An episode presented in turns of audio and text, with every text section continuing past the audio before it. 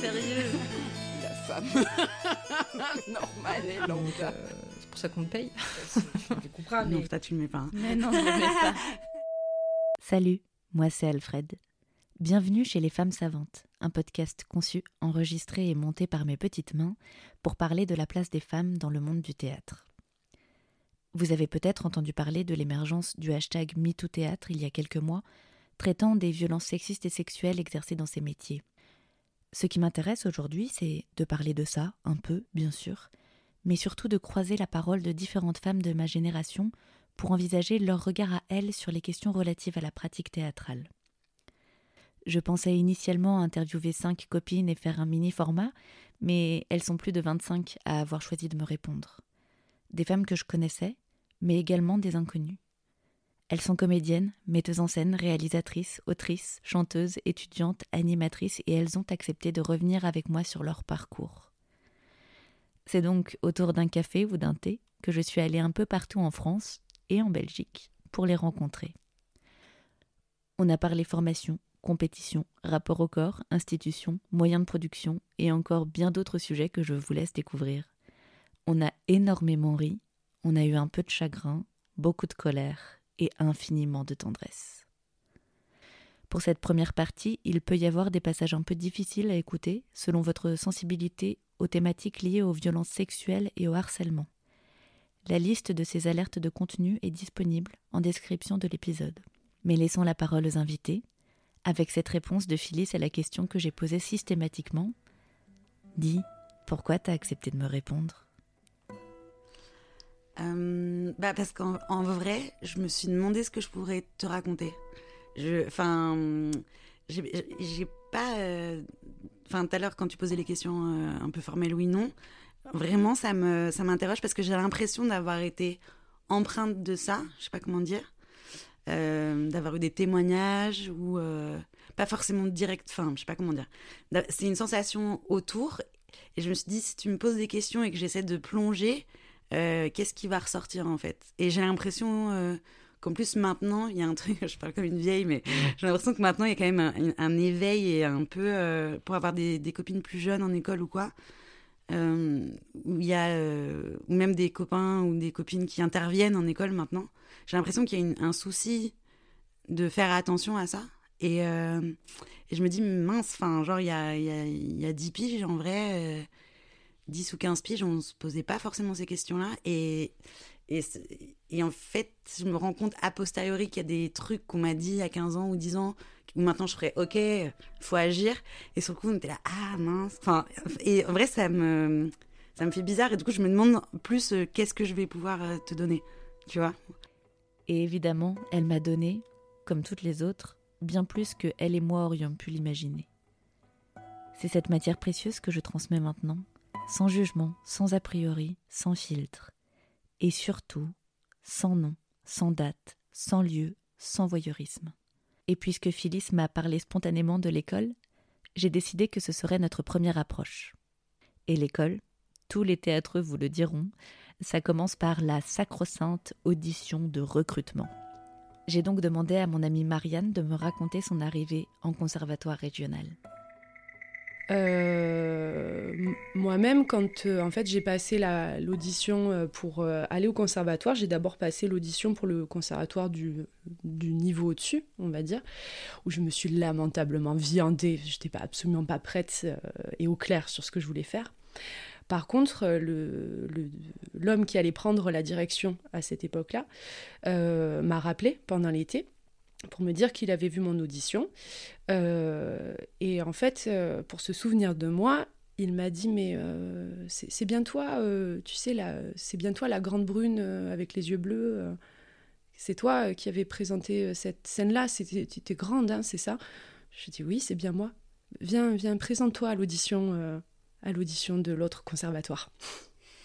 Ça a démarré comme ça, en fait, mon arrivée. Donc, euh, forcément que ça induit quelque chose quand je suis arrivée passer euh, cette deuxième audition euh, au mois de septembre. J'avais l'impression d'être un petit peu... J'ai été extrêmement flattée, en fait, parce qu'à cette époque-là, j'avais euh, 20 ans, 22 ans. Donc, je me disais, j'ai été remarquée, moi, pour ce que je suis. Moi qui ai toujours pensé être un peu laide ou alors pas correspondre exactement aux, euh, aux stéréotypes euh, sociétaux, on va dire. Et donc du coup, euh, voilà, ça m'a amené à, quelque chose d'assez séduisant. À rebours, j'ai j'ai bien compris que c'était terrible, hein, mais voilà ma réaction de l'époque en tout cas, entière. Elle est bien naturelle, la réaction de Marianne. Ce sentiment d'élection, de légitimité enfin trouvé dans le regard de l'autre. Il s'enclenche assez naturellement quand une personne de pouvoir met en valeur une personne plus fragile. Et quand l'homme de pouvoir use de son influence, parfois, de très jeunes femmes se trouvent encore plus fragilisées.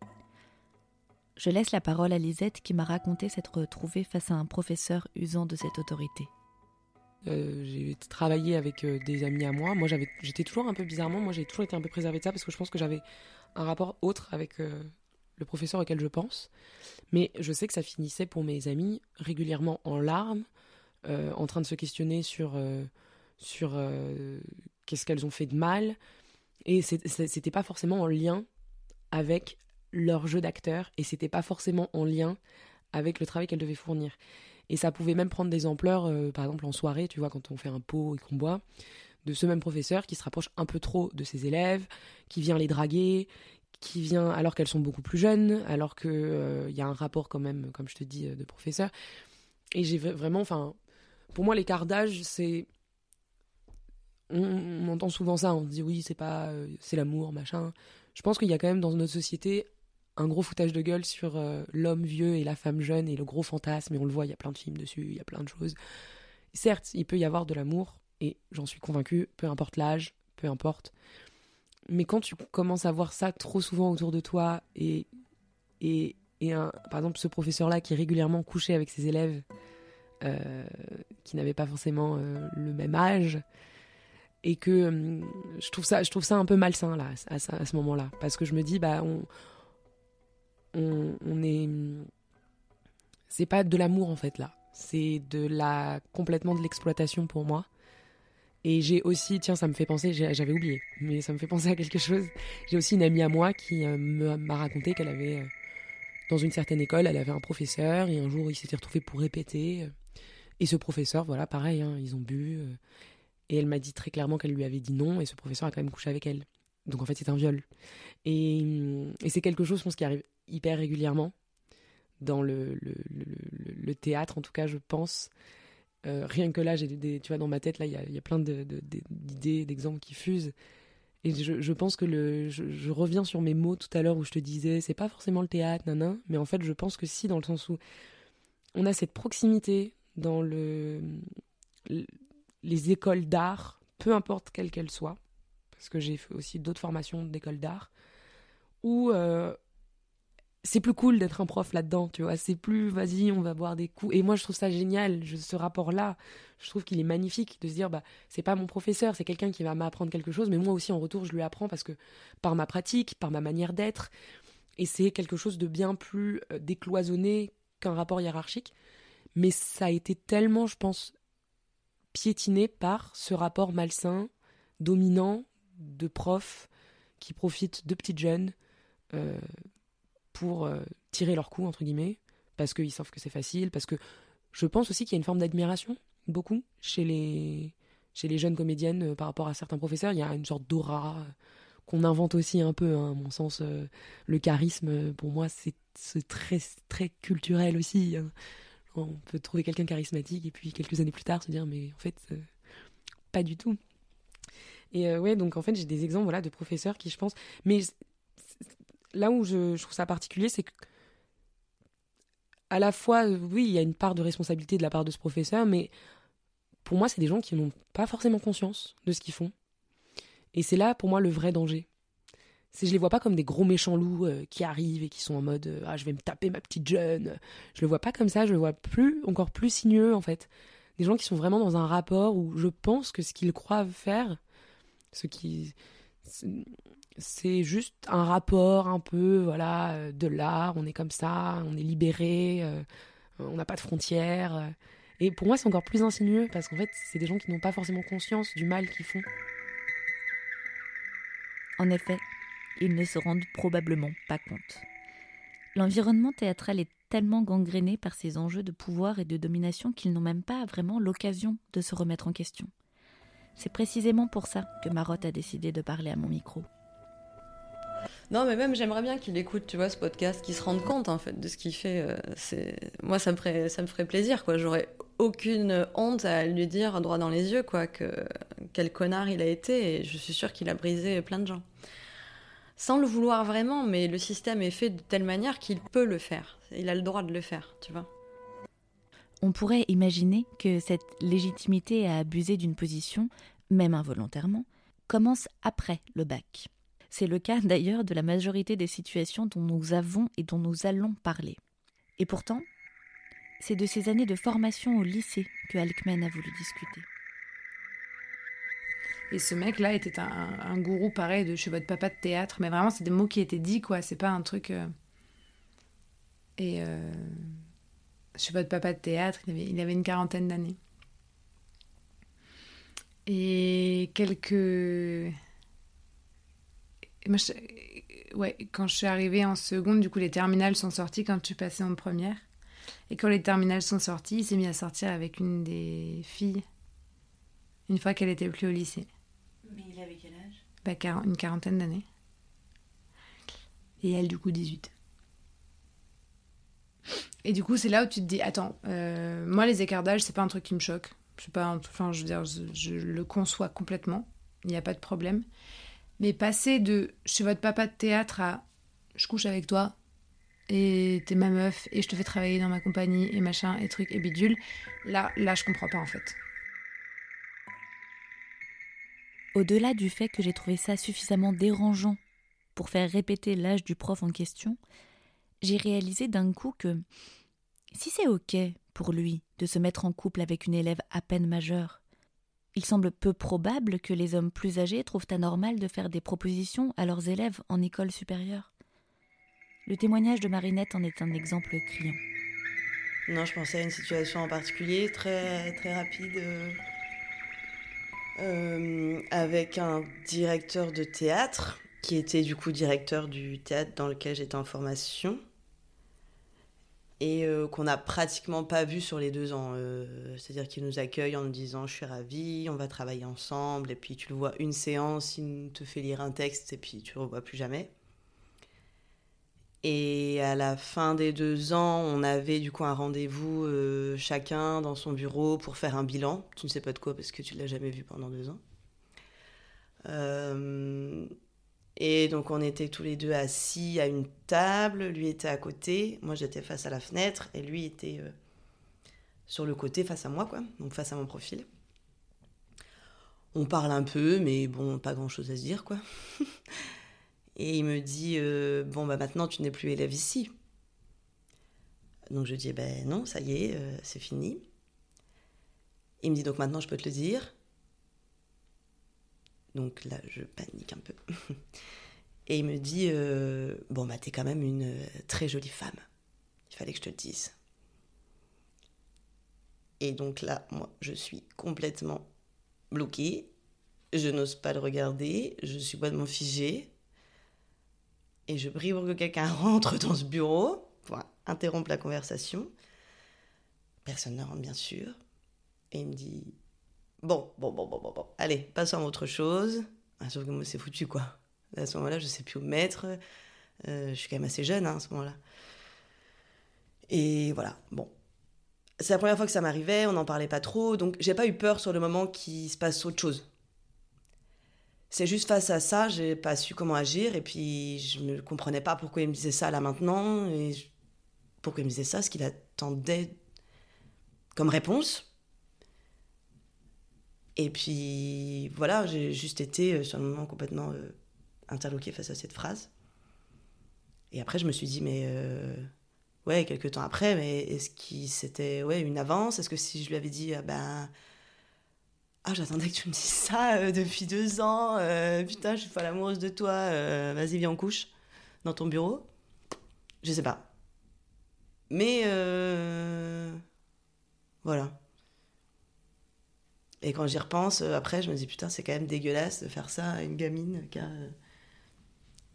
qui a 20 ans, qui est coincée là. Euh, toi, tu pèses dans le game. euh, Enfin voilà. C'est les petits trucs sur lesquels on se rend pas compte sur le moment parce que ça fait longtemps et qu'il n'y avait pas toute cette parole libérée, etc. Mais quand tu y repenses maintenant, tu te dis euh, ouf. Ouais. Putain, directeur de théâtre, c'est de quoi dire. Quel âge ce mec? Oh, alors là, j'en ai aucune idée. Je sais pas, quand j'y étais, il devait avoir la cinquantaine. Mais après tout, si ce phénomène d'hommes faisant des propositions à des jeunes filles ayant 20 à 30 ans de moins qu'eux est si répandu, ne serait-ce pas une preuve que c'est ainsi que ça doit fonctionner? Ne serait-ce pas simplement le reflet d'une réalité du métier?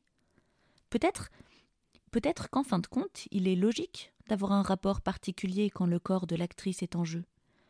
J'en ai parlé avec Elmire qui a suivi différentes formations et qui m'a fait part de son sentiment à ce sujet.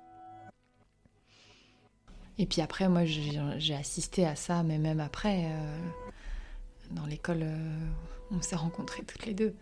J'ai assisté à des choses aussi comme ça. Enfin, peut-être pas de cet ordre-là, parce que, mais des choses qui, aujourd'hui, je trouve, en y repensant, n'étaient pas acceptables. Et je pense qu'il n'y a que ça euh, qui nous permet aussi de dire ce qui est acceptable ou pas. C'est en fait, parce qu'on en parle, c'est parce qu'on met des mots dessus, que maintenant je peux dire il y a des choses qui ne sont pas acceptables. Un metteur en scène n'a pas à venir montrer euh, à un autre comédien comment il doit embrasser une comédienne ou lui toucher le cul ou tout ça. C'est pas acceptable en fait. Et surtout pas dans le cadre d'une école où le metteur en scène est en plus un pédagogue. S'il y a bien un lieu où tu dois être protégé de ces questions-là, je crois, c'est dans les écoles. Et c'est pas vrai, c'est de la merde de dire Ah, mais l'école, il faut que ça, te prépare à la violence du métier. Après, non, non, non. Pas quand t'as pas encore toutes les armes, quand t'es en train de te faire des armes, c'est pas le moment. euh, non, non. Tu dois être protégé de tous ces trucs-là. Tu devrais l'être, protégé à l'école. Et pourtant, en rendant la parole à Alkmen, qui évoquait tout à l'heure son parcours lycéen, j'ai découvert que cette violence peut se traduire très jeune, jusque dans les pratiques pédagogiques. Première, donc 15 ans, 16 ans, par là, on travaille sur Racine, sur euh, Britannicus. Je joue Junie et mon super pote de promo euh, joue euh, Néron. Et il y a toute une scène où la prof, alors qui, je te dis, avait un rapport très très bizarre aux choses et au monde, se dit non mais nous dit mais ça c'est une scène de viol en fait. Donc euh, voilà, enfin très clairement Néron là il viole Junie, enfin il lui laisse pas le choix. euh, euh, voilà, donc euh, machin. euh, ah oui, d'accord, non, on note ça. Et arrive le moment où on joue cette scène, on se dit, euh, c'est le, elle nous dit c'est le filigrane que Racine donne euh, dans machin, dans l'analyse de cette scène où, euh, en gros, il lui fait très bien comprendre qu'il la laissera pas repartir, machin. Et c'est vrai qu'il y a un truc hyper malsain de la part de Néron de, euh, euh, où il dit à Junie, euh, t'es une bonasse euh, et, je vais te niquer, tu vois. Enfin, il ne dit pas comme ça, mais bon. Mais a priori, il se passe rien. Et donc, on travaille au plateau elle nous fait de la direction en direct. Au plateau, donc pas le droit de sortir et vraiment un cadre, enfin, pas le droit de sortir du travail et tout ça.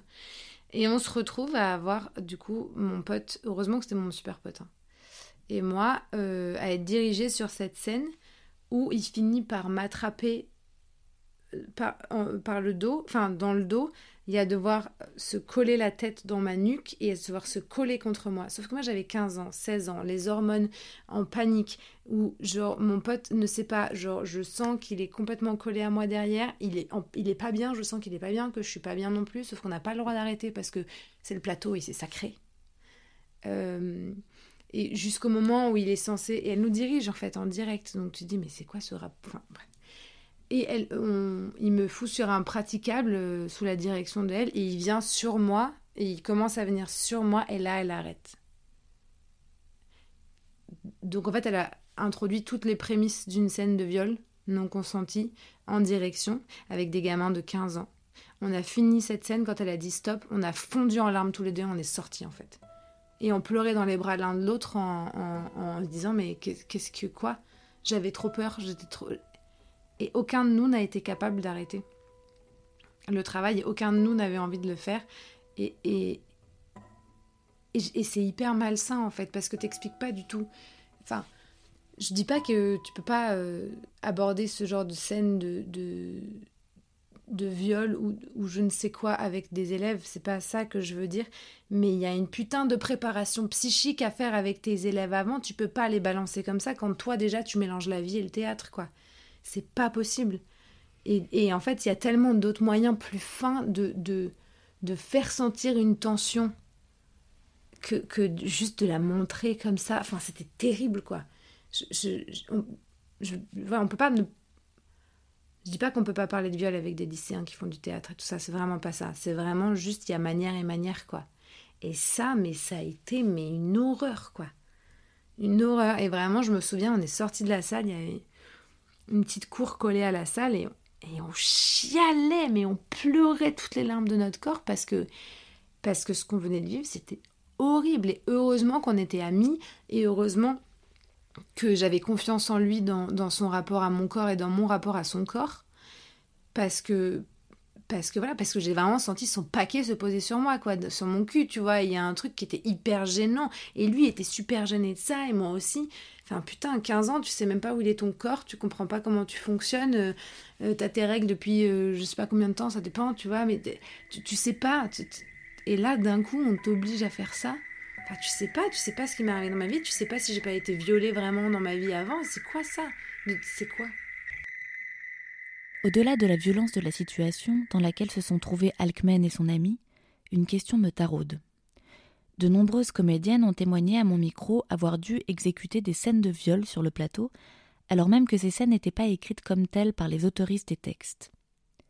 Et non seulement je ne comprends pas que ce type de mise en scène soit récurrente en milieu pédagogique, mais surtout je trouve ça aberrant de ne pas accompagner correctement ces moments de formation et de travail.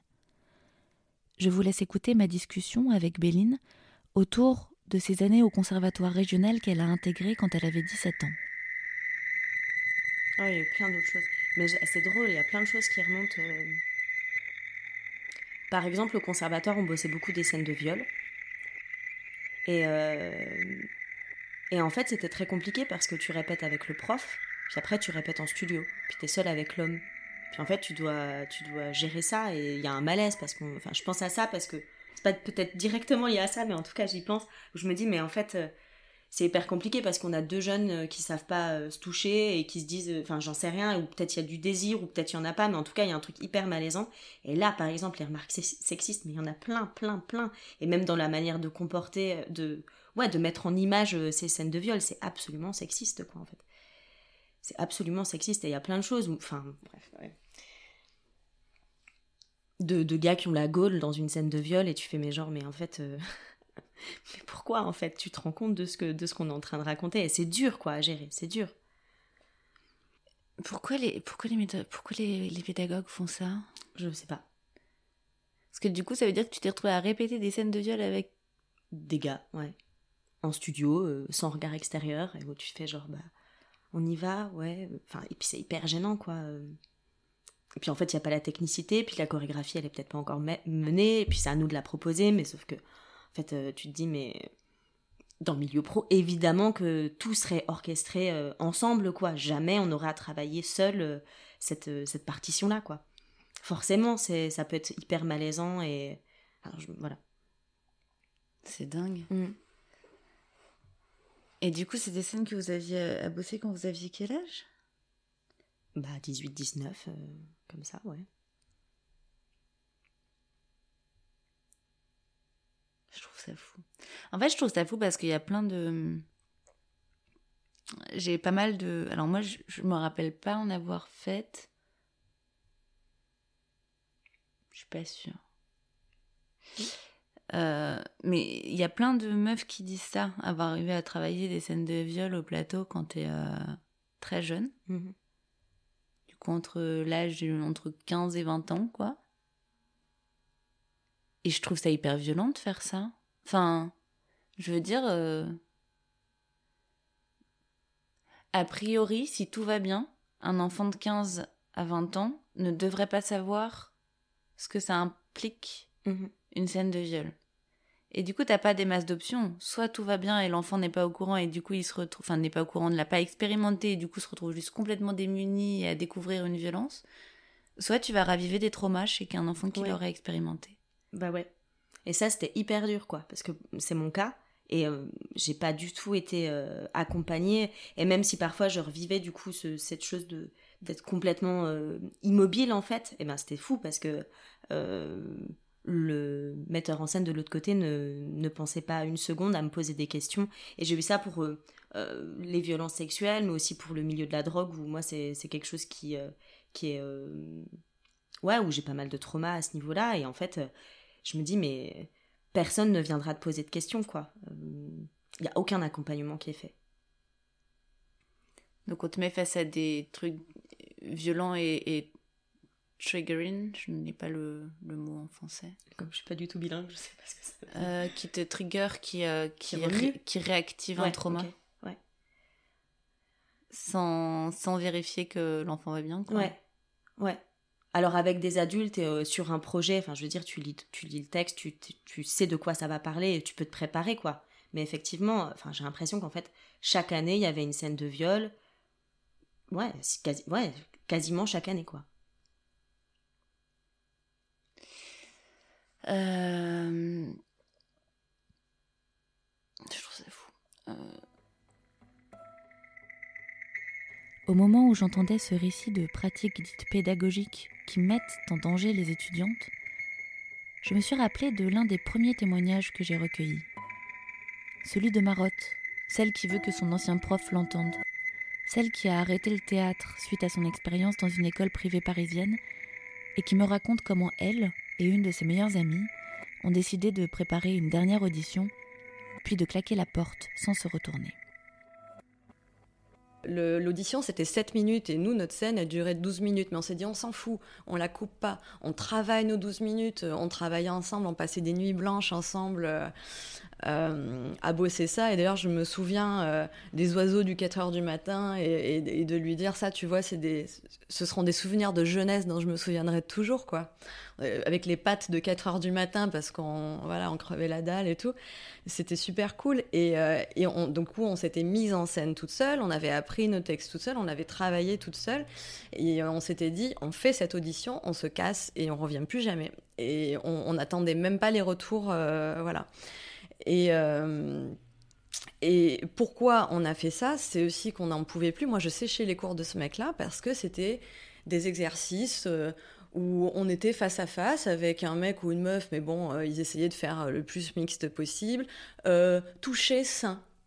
Voilà. Donc, oui, c'est ça, voilà. Mais parce que parce qu'il faut s'habituer. Mais non, c'est ridicule. On nous maintient que un personnage, quand il arrive sur scène, euh, il, ne pense, comment dire, il, euh, il faut penser, il a un objectif, et son objectif, c'est une question de vie ou de mort. On nous dit ça, voilà, c'est, je trouve ça pas mal comme idée pour, euh, pour montrer l'intensité, en fait, l'exagération un petit peu, pour charger, quoi, le truc.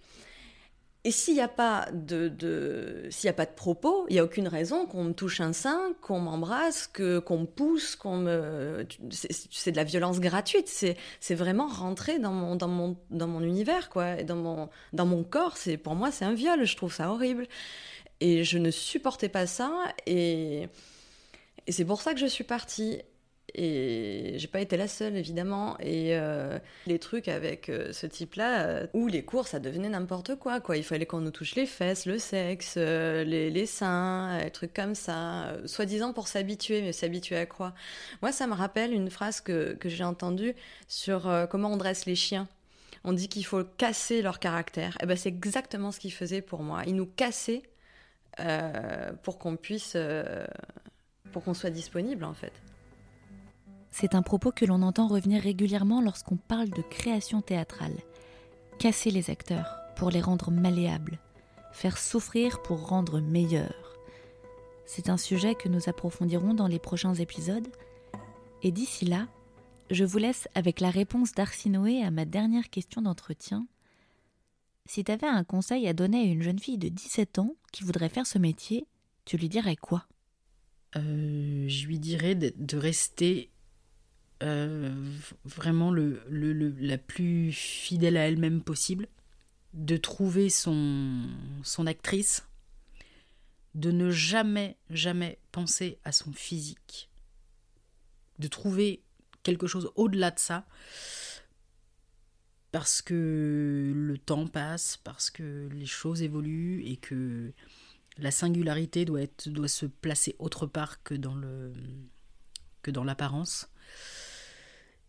Et aussi, bah, évidemment, de se méfier terriblement des emprises, d'essayer, parce que c'est compliqué, surtout quand on est très jeune, qu'on a envie, qu'on est sincère, qu'on est plein de bonne volonté, entre guillemets, de, ouais, de, se méfier des, des beaux parleurs, des, des gourous, d'essayer de rester le plus lucide et, le plus, et la plus objective possible sur les, les gens qui, qui l'entourent, quoi. Et de, et de aussi, c'est un truc qui s'acquiert avec le temps, mais de savoir dire stop. Et que ce n'est pas grave en fait de dire stop et qu'on doit même dire stop quand c'est trop. Que ce soit d'ailleurs un metteur en scène homme ou un metteur en scène femme. Que non, on fait pas ce métier, de ce métier-là pour souffrir en fait. Euh, souffrir dans, la, dans le travail parce qu'on veut une exigence, on veut atteindre un but précis, souffrir. Travailler dans le, dans le voilà dans la peine, dans le, euh, travail dans le sens premier du, de la chose, de, voilà, de, travailler les choses, de malaxer, oui, mais, euh, mais euh, avoir une souffrance psychologique, morale, parce que on va te, te désinguer, te dénigrer, te violenter moralement ou physiquement, ça, mais jamais, quoi, jamais. Faut réussir à dire stop, réussir à dire stop. Voilà, c'est la fin de ce premier épisode des Femmes Savantes. J'espère qu'il vous a plu. N'hésitez pas à me laisser un commentaire ou à me passer un message sur ce que ça a pu vous évoquer. Vous trouverez toutes les informations pour me suivre sur les réseaux et me contacter en description de l'épisode. Et d'ici la prochaine sortie, force et courage, ne lâchez rien.